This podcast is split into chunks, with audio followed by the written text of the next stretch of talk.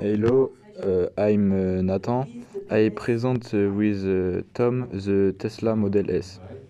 Hello, I'm Tom. Uh, I'm going to uh, read the presentation for the Tesla.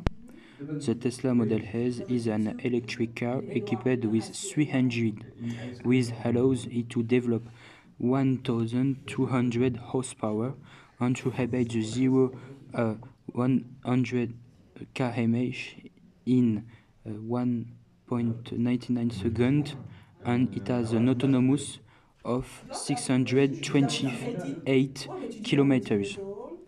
It was designed It was uh, designed to consume less uh, energy possible. It has a very low coefficient of uh, aerodynamism, but it's uh, also a car equipped with a lot of technologies, like uh, the autopilot. It is a system that, uh, thanks to eight uh, cameras around the car, it's uh, an uh, autonomous car with uh, can overtake and insert in the highway. On the highway, it can regulate the speed with your smartphone, or you just need download the app, and you are able to park the car with the phone.